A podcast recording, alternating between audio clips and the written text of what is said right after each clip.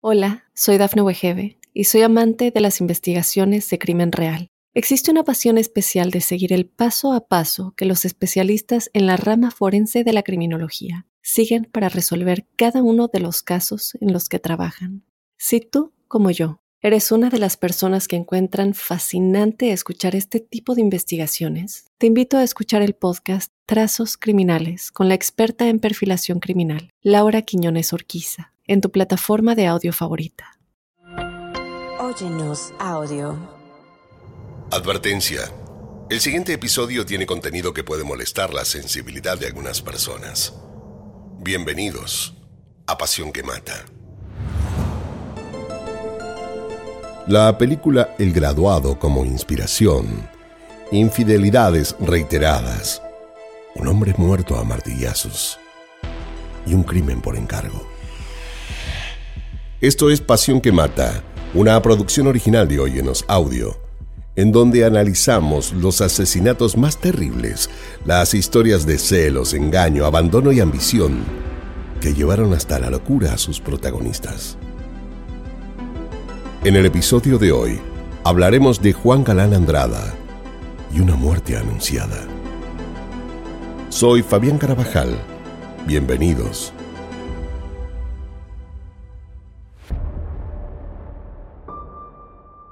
Juan Galán Andrada y Margarita Jimeno vivían en Alicante, España. Aunque eran oriundos de Tordillos, hacía casi cuatro años que habían decidido mudarse como una forma de buscar no solo nuevas oportunidades laborales, sino poner un poco de aire fresco al clima familiar. Llevaban muchos años juntos, pero la relación entre ellos era pésima, o aún más que eso, yo diría insoportable se habían conocido desde jóvenes y ahora con los casi 41 años de Margarita y los 43 de Galán, lo bueno entre ellos parecía ser historia. Galán la maltrataba y las discusiones entre ellos eh, siempre terminaban mal. Con ella duramente lastimada Sumado a esto, Galán, que trabajaba como empleado en una empresa de montajes eléctricos, había decidido, como castigo, no pasarle más dinero. Eh, Margarita estaba desesperada. Eh, ¿Qué podía hacer? Eh, ¿Cómo pagaría sus cosas? Esta molestia la obligó a tener que salir a buscar trabajo no sabía ni por dónde empezar. Hacía años que solo se dedicaba a la crianza de sus hijos y las tareas del hogar. Juan Alberto, su hijo mayor, tenía 19 años y era su consentido. Belén aún era una niña, tenía tan solo 16 años y era más bien tímida y de pocos amigos. Sus hijos le hicieron ver todo lo que podía hacer la apoyaron fervientemente en la búsqueda de trabajo. Margarita, entonces, se dio cuenta de que limpiar sería lo suyo y buscó trabajo como personal de limpieza de alguna empresa o casas de familia. Fue a varias entrevistas hasta que en un hotel cerca de su casa estaban buscando personal y decidieron contratarla. Sus hijos Estaban orgullosos de que su madre hubiera podido encontrar trabajo y así resolver sus problemas económicos. Su hijo Juan era quien solía intervenir en las disputas de sus padres sin mucho resultado. En cambio, Belén, presa del miedo a su progenitor, solía quedarse paralizada. Las golpizas de Galán, eran realmente cruentas. Y parecía que tanto ella como su madre le tenían miedo. Además, le pegaba en presencia de todos. Fueron varias las oportunidades en que los amigos de su hijo Juan habían tenido que presenciar una de estas peleas en las que Galán le daba golpes a Margarita con el puño cerrado.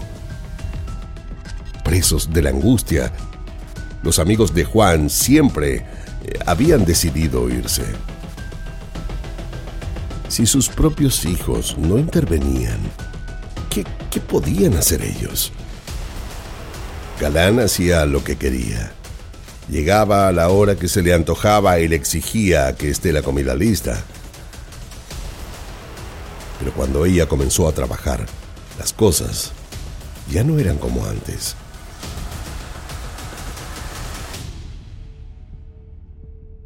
Y lejos de hacerlo recapacitar, siendo él quien la había empujado a que busque un trabajo, se enfureció aún más con ella.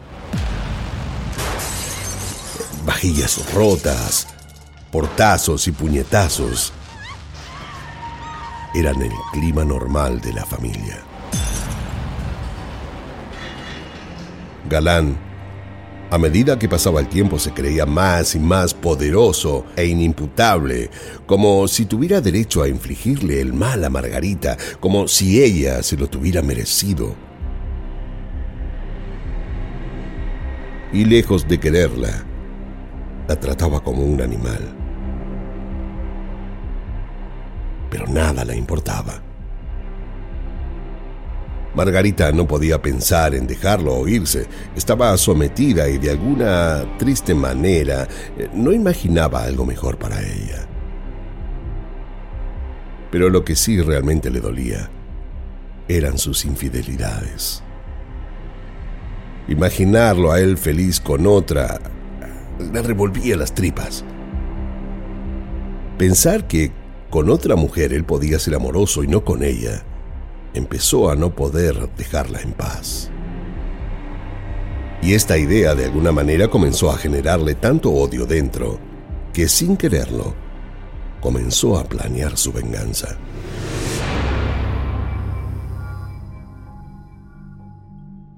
Algo estaba por pasar. Algo que lo cambiaría todo para siempre.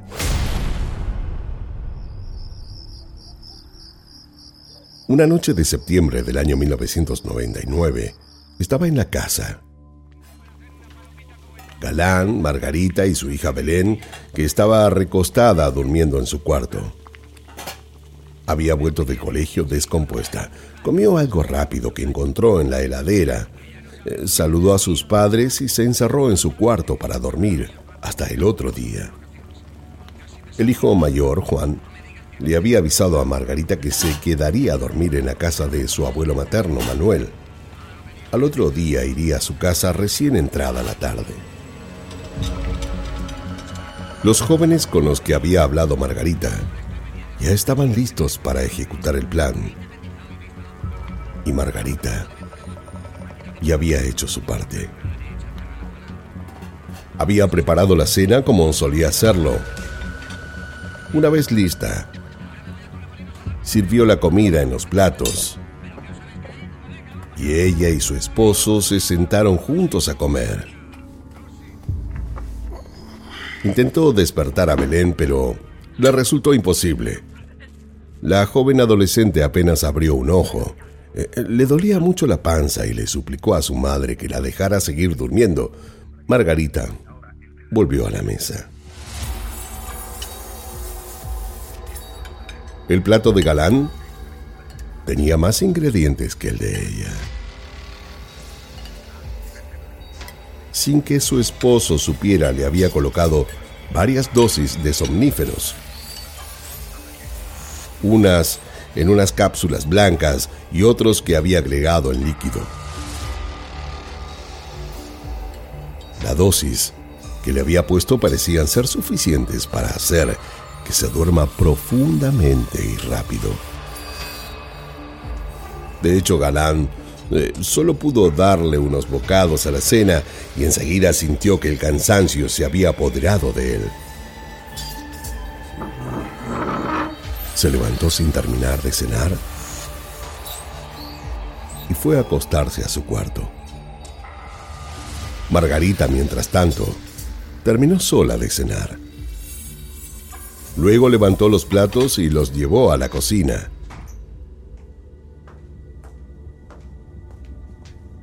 Los lavó, ordenó las cosas que le habían quedado fuera de lugar en la alacena y a sabiendas que luego entrarían los sicarios.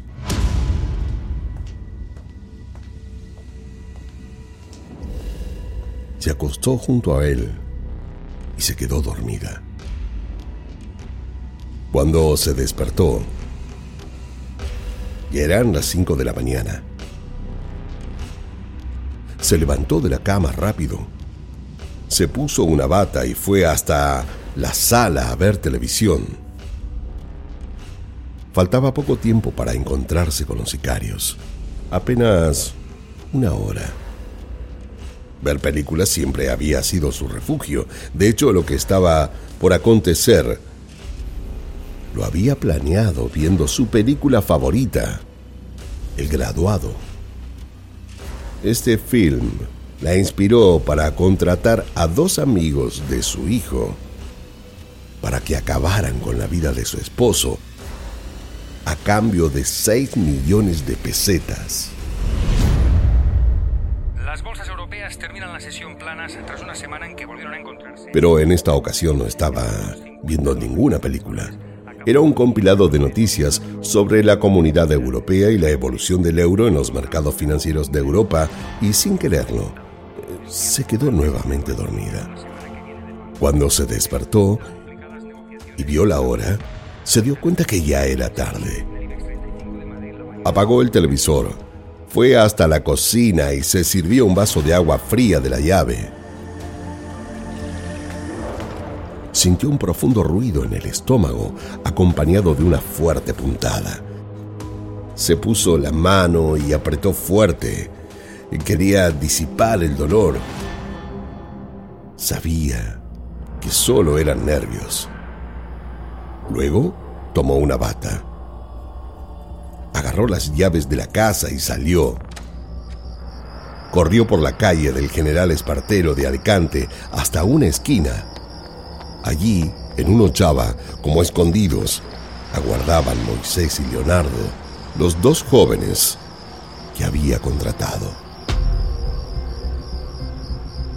Les pidió disculpas por la tardanza usando excusas y los tres caminaron hasta la casa de Margarita. Nadie dijo nada. Poco era lo que podían decir. Fondo los tres, sin decirlo, sentían lo mismo. Miedo. Matar eh, no era algo que hubieran hecho antes y si bien cada uno de ellos tenía puesto en esto sus propios intereses, sabían que sería algo que los marcaría para siempre. Margarita al llegar a su casa abrió la puerta sin hacer el más mínimo ruido. Galán no debía despertarse y nada les aseguraba con certeza que los somníferos hayan tenido el resultado esperado. De hecho, era la primera vez que los utilizaba y si bien suponía que había usado la dosis, no podía estar segura. Ingresaron a la casa que estaba completamente a oscuras. Encendieron la luz de la sala ella fue hasta una habitación y volvió con un martillo en la mano que le entregó a uno de ellos. Acá lo tienen. Háganlo rápido.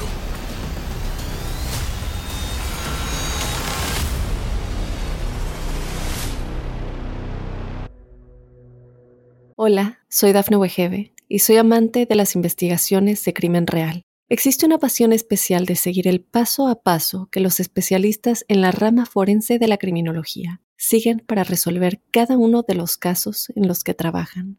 Si tú, como yo, eres una de las personas que encuentran fascinante escuchar este tipo de investigaciones, te invito a escuchar el podcast Trazos Criminales con la experta en perfilación criminal, Laura Quiñones Orquiza, en tu plataforma de audio favorita.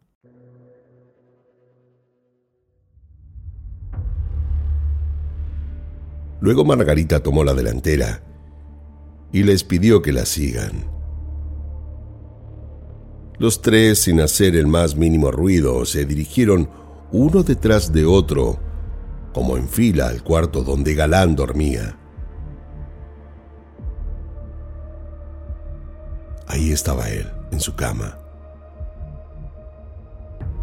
desconociendo por completo que esa sería su última noche con vida.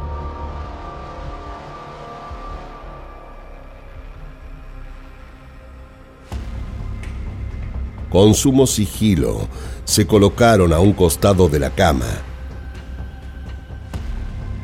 Galán tenía la cabeza boca abajo. Estaba apenas cubierto por una manta como si no hubiese tenido las fuerzas para taparse todo y sin decir nada. Le clavaron un martillazo en la cabeza.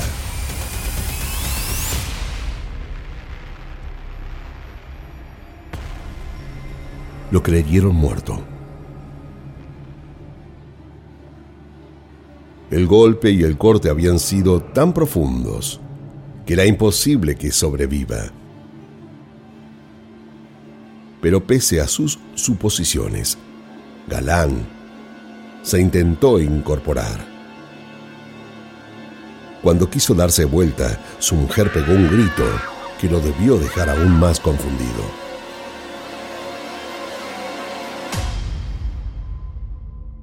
Remátenlo, ¿qué esperan? dijo. Los hombres se abalanzaron sobre él. Uno volvió a tomar el martillo con su mano y con toda la fuerza que pudo volvió a inferirle otro golpe. Pero no contento con ello, siguió y siguió hasta que Galán ya no se movió más. Su compañero fue quien tuvo que frenarlo. lo habían asesinado. Las sábanas se cubrieron en segundos con sangre. Margarita, que estaba a un costado mirando todo, salió del cuarto. Ver todo eso le había provocado angustia, aunque estaba convencida que él se lo había buscado. Eh, no era una asesina. Él la había obligado a tener que matar eso era, por lo menos, lo que ella eligió creer. Belén seguía durmiendo en su cuarto.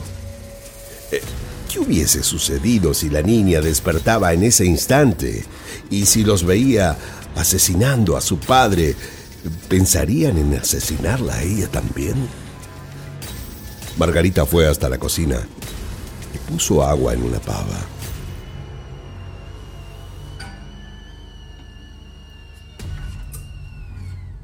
preparó un café. La noche aún no había terminado. Ahora quedaba limpiar toda la habitación y deshacerse del cuerpo. Belén no podía bajo ningún punto de vista salir del cuarto hasta que ellos no hubieran terminado con todo. Quemar el cuerpo de Galán era lo que seguía borrar las pistas sin dejar rastro alguno y esperar a que el fuego se lo lleve todo. Margarita se puso a juntar toda la ropa de su esposo. Sacó las sábanas, la almohada y el colchón con la ayuda de los dos jóvenes y lo llevaron hasta un contenedor que estaba en la calle. Mientras Margarita custodiaba la habitación para que Belén no ingrese. Pero la niña dormía como un tronco. Si nadie la obligaba, podía despertarse a la una o dos de la tarde. Y era eso, justamente, lo que en ese instante, más que nunca, Margarita necesitaba. A Galán, ya desnudo, lo metieron dentro de unas bolsas de plástico. Luego le pusieron una cortina de baño alrededor y lo encintaron todo. Lo volvieron a llevar a la cama. Margarita se quedó en la casa y los dos jóvenes se marcharon a sus casas a cambiarse y descansar un poco. Eh, aún quedaba mucho por hacer. Pasadas cuatro o cinco horas, alguien tocó el timbre. Eran los dos jóvenes que habían vuelto. Margarita les abrió y los hizo pasar.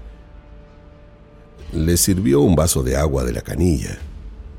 Ya eran casi las once de la mañana y por suerte para ellos en la calle no se veía mucho movimiento. Fueron hasta el cuarto y tomaron el cuerpo de Galán. Lo subieron a un carrito de supermercado y comenzaron a pasarlo por el pasillo. Cuando se escuchó que alguien abría una puerta.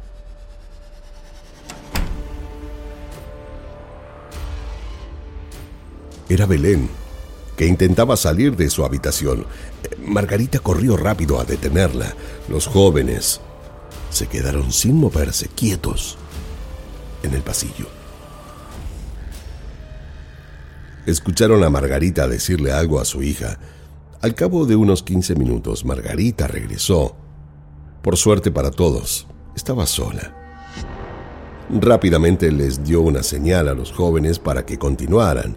Entonces, llevaron el cuerpo de Galán hasta el garage del edificio número 107 de la calle del General Espartero.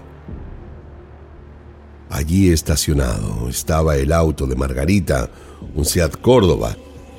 Eran pocos los autos estacionados, ya que muchos de los propietarios habían salido muy temprano con su auto para ir a trabajar. Los jóvenes entonces metieron el cuerpo de Galán en el baúl y como pudieron lo cerraron.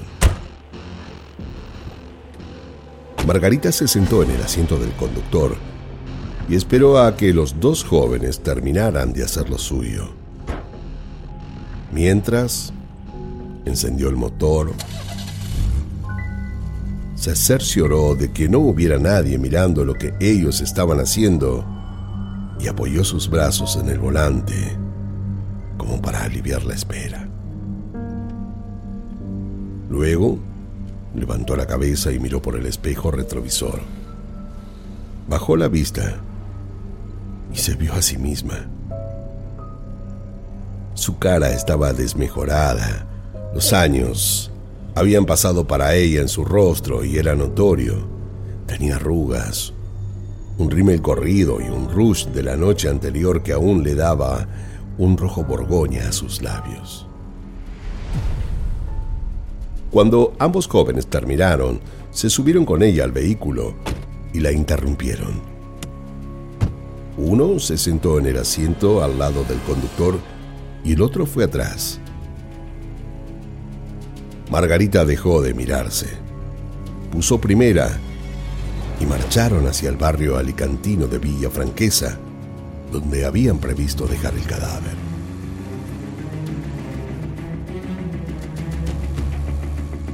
En el trayecto pararon para comprar tres recipientes de gasolina. En el auto hablaban puras trivialidades. Parecía que ninguno quería hablar de lo sucedido. Hacían como como si nada hubiera pasado y solo estuvieran transportando comida o materiales de construcción. Al cabo de unos 20 minutos, llegaron finalmente al destino. Una vivienda en ruinas, conocida como la Casa de Les Festetes, en el Camino de las Parras. Nadie podría encontrarlo allí.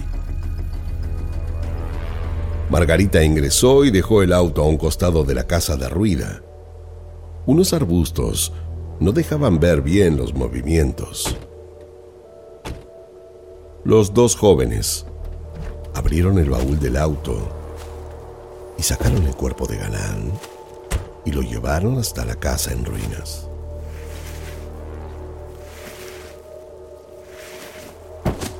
Tiraron el cuerpo como pudieron dentro. Unas ramas que juntaron, un poco de papel, gasolina y le prendieron fuego. Margarita no parecía triste, aunque su mirada estaba perdida. Demasiados golpes y mentiras se estaban esfumando en ese mismo instante. Pensó en todo el dolor que Galán le había infligido. ¿Cómo podía haber sido tan cruel con ella? Pero su propia crueldad no pudo verla. Estaba cegada por el odio y el rencor que sentía. Sentada allí esperando, recordó a la última amante de su esposo, Juana, una joven de 26 años que vivía en la misma calle que ellos. Hasta podría haber sido su hija, pensó. A Juana la había tenido que ver en varias y reiteradas oportunidades, agachando la cabeza como si fuera ella la culpable de algo, avergonzada de que su esposo no la amara y sintiéndose culpable de que él hubiese tenido que buscarse un amante. Pero este calvario no había empezado ahora, no era producto de la mudanza a Alicante. Desde el principio de la relación allá en Salamanca, hacía 20 años, él le había sido infiel, y no una, sino mil veces. Él siempre le había negado todo, y ella por momentos, casi de a ratos, había preferido creerle lo que hizo que empezara a creer que se estaba volviendo loca. Por eso, con esta última conquista, Margarita había decidido con su propia plata contratar a un detective, un investigador privado para que le diga la verdad del caso. Pero una vez que tuvo todas las pruebas, Galán lo negó todo, aún con las evidencias en la mano, él como siempre lo había hecho, lo siguió negando. Galán y su amante se veían en el piso de un amigo de él, en el Palmeral. Además, él le hacía regalos caros y la llevaba a los mejores restaurantes. Margarita estaba tan pero tan mal que él, en vez de pegarle, le pidió llorando disculpas. Por primera vez en años y luego de habérselo negado, admitió que era cierto. Pero jamás terminó la relación con Juana. Muy por el contrario, cada vez era más y más intensa y no se preocupaba en ocultarse. Se veía con ella a la vista de todos en la ciudad y los rumores no tardaron en llegarle a Margarita. Ahora que estaba muerto, no podía dejar de oír los gemidos ahogados, agónicos de su esposo antes de morir.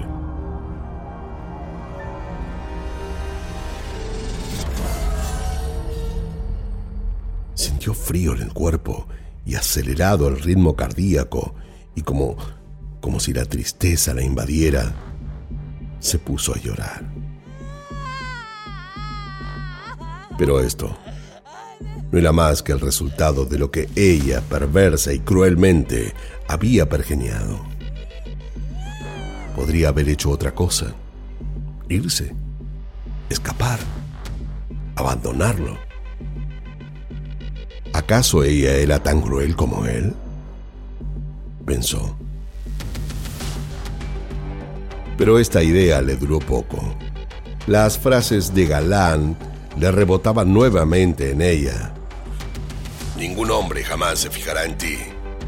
Eres una mujer fea. Por eso no puedo quererte. Volvió a su casa ni bien finalizaron. Por la noche arrojó el colchón a la basura y creyó que ya todo por fin había terminado. Se durmió sin imaginar que la policía había hallado el cadáver de Juan antes de que acabara de calcinarse.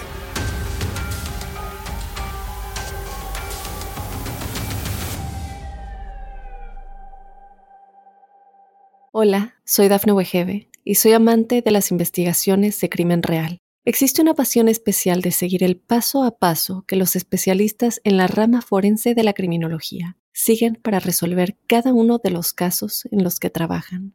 Si tú, como yo, ¿Eres una de las personas que encuentran fascinante escuchar este tipo de investigaciones? Te invito a escuchar el podcast Trazos Criminales con la experta en perfilación criminal, Laura Quiñones Orquiza, en tu plataforma de audio favorita.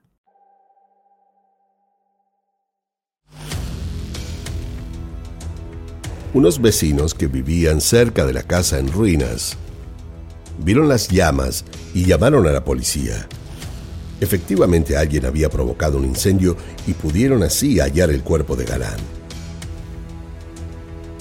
Las siguientes horas y días se convirtieron en un torbellino que avanzaba sin que pareciera afectar a Margarita. Sobre la extraña desaparición de su marido, contó a los más allegados que estaría con alguna de sus habituales conquistas. No parecía mostrarse preocupada y decía todo el tiempo que él ya regresaría. Luego de que Margarita denunciara la desaparición de su esposo, comenzó la investigación.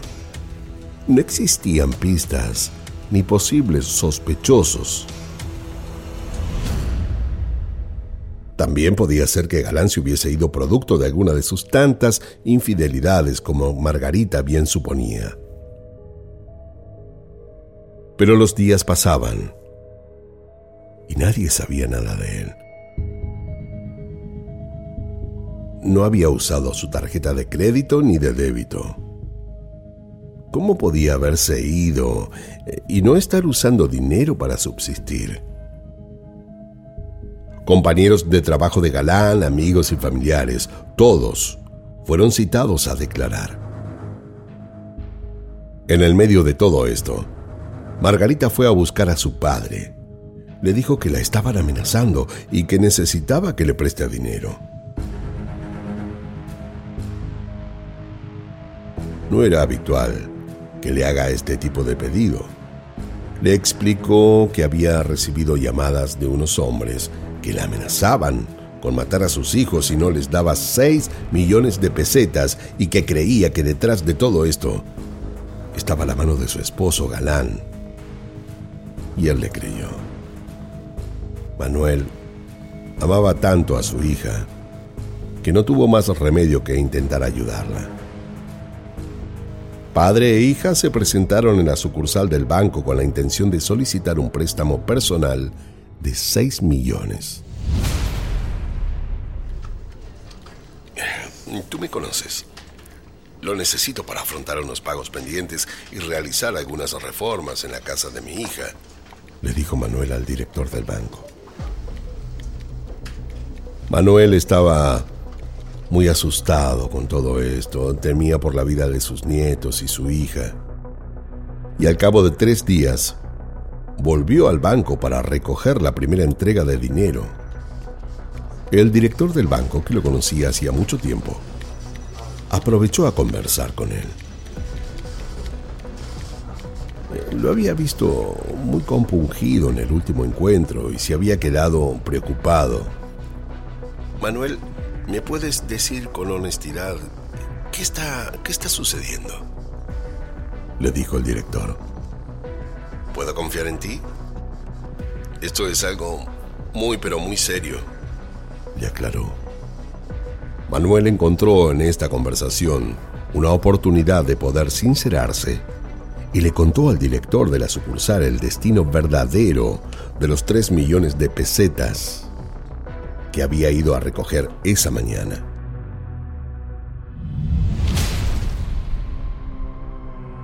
Como era de esperar, el director se sobresaltó, sintió que era muy grave lo que estaba sucediendo y se vio en la obligación de darle aviso a la policía y en cuestión de minutos se acercaron policías del grupo Homicidios a conversar con él.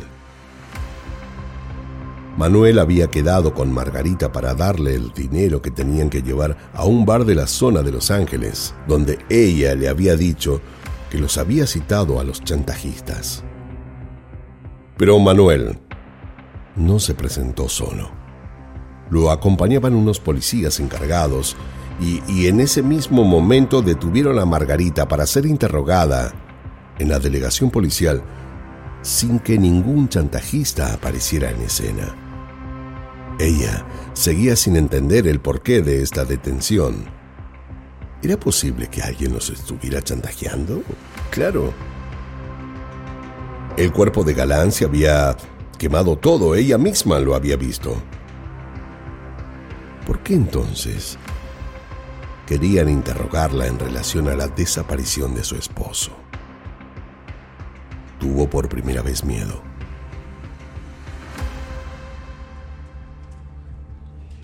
Algo no estaba andando bien. No entendía por qué. Su plan estaba tan bien ideado y ahora esto, pensó. Y es que en algo había fallado.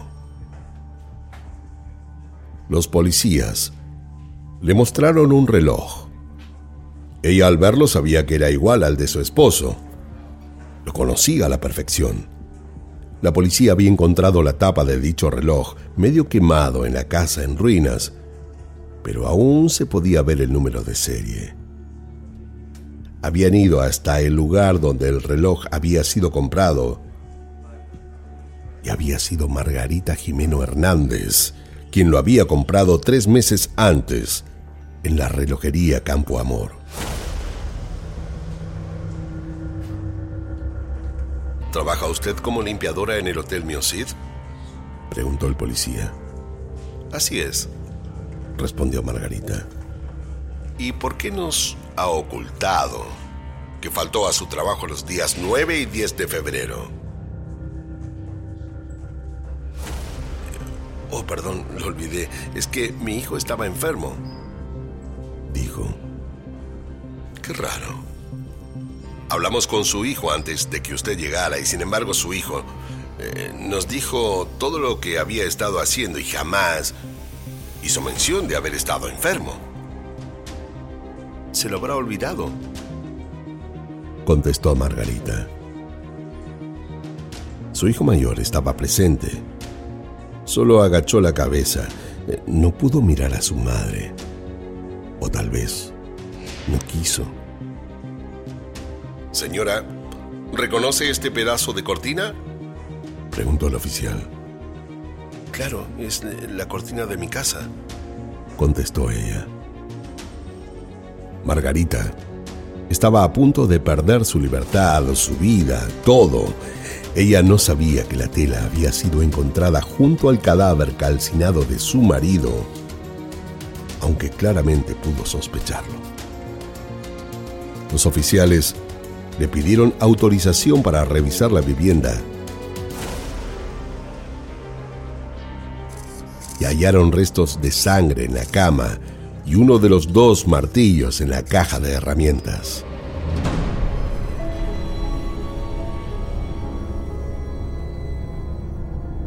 Todos sabían que estaba mintiendo. Señora, ¿Nos puede decir de dónde cree que salió este chantaje? Le preguntaron. Eh, me habla de los 6 millones de pesetas, ¿verdad? Preguntó. Sí, claro. ¿De qué va a ser? Contestó el oficial. Margarita, ahí, se derrumbó.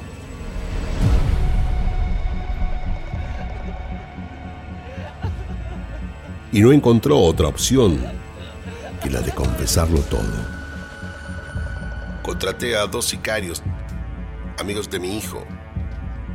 Les dijo, la plata era para poder pagarles a ellos. Agregó.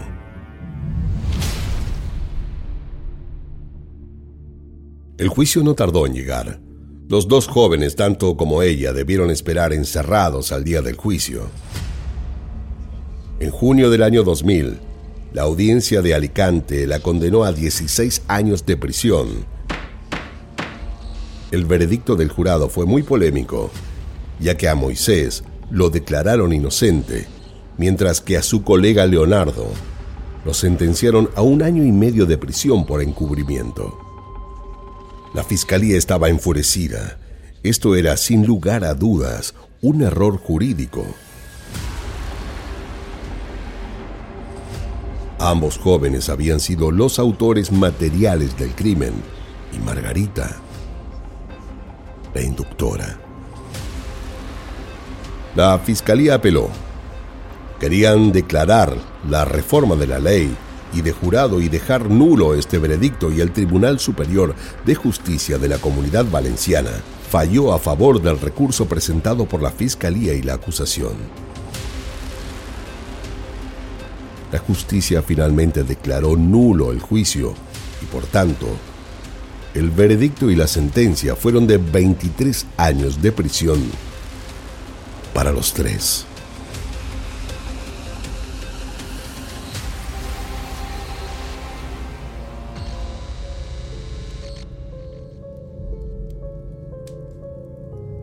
Margarita, harta de las infidelidades de Juan y de sus malos tratos psíquicos e incluso físicos,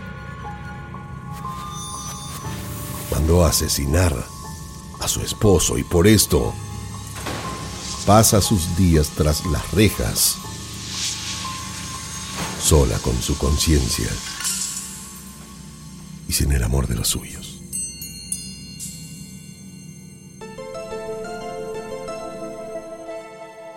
Esto fue Pasión que Mata, una producción original de Oyonos Audio. No olviden suscribirse y calificarnos en todas las aplicaciones de podcast. Soy Fabián Carabajal y nos escuchamos en el próximo episodio, en donde, como siempre, descubriremos cómo la obsesión puede confundirse con amor cuando en realidad llega a ser una pasión que mata. En la narración Fabián Carabajal, producción ejecutiva Daphne Wigebe, guion y producción Débora Montaner, edición y montaje Fabián Carabajal Diego Arce, música original Giano Joel.